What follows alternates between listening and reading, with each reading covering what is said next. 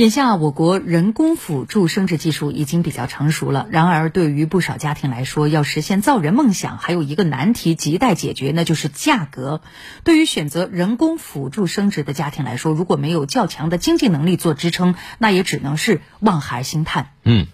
日前呢，有好消息传来，北京市医保局对外公布，将十六项辅助生殖技术项目纳入医保甲类报销范围，三月二十六号正式实施。北京的相关政策通常被认为具有风向标意义，所以对于许多想要生育试管婴儿的家庭，可以说是带来了福音。我们先通过央视的报道来了解一下。我现在是在北大人民医院的生殖门诊。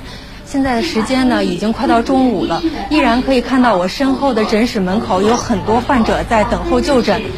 自从得到了有部分辅助生殖技术即将纳入医保之后呢，有不少患者也是来到了现场进行咨询相关的一些细则。以前都是自费嘛，能多一些福利，二胎或者三胎，希望国家能够支持一些。记者了解到，在辅助生殖的技术中心，需求量最大的就是试管婴儿技术。这项技术包括检查和治疗单次的费用约在三点八万元至五万元之间，有半数以上的患者需要两次或两次以上治疗才能成功。患者汪女士今年三十二岁，结婚已经五年了，她是第一次来就诊以及咨询医保细则。我昨天才知道，然后我还跟我爱人开玩笑，我说哟，这天助我也。我觉得这个纳入医保还是能给很多人提供方便的。嗯记者从北京市医保局了解到，十六项纳入医保甲类报销范围的辅助生殖技术的项目价格从一百八十元到五千余元不等，项目类型则涵盖人工受精、胚胎移植与培养等多种医疗服务。其中，单项价格最高的是胚胎单基因病诊断技术，为五千零五十元。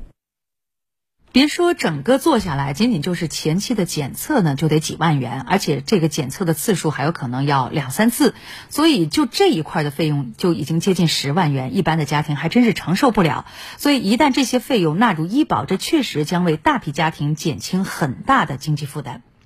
估计啊，听到这个很消息啊，很多正在关心类似内容的这个夫妻啊，都会有点激动啊，甚至有一些。准备治疗的夫夫妻啊，听到这个消息就会想，那我要不要等纳入医保之后再去呢？对此，专业人士提醒，扩大辅助生殖进医保的范围尚需时日，对于不孕不育，还是需要提早治疗。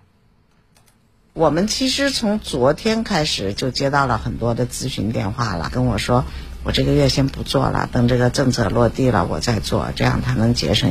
啊相当一部分的费用。从事辅助生殖技术二十多年的沈主任告诉记者，之前有很多患者因为费用问题放弃了治疗。政策落地后，估计相关就诊量会有一定幅度提升。据了解，医保政策落地后，从实验室的胚胎培养到胚胎移植这个周期的治疗，大约将节省一万元到一万四千元不等。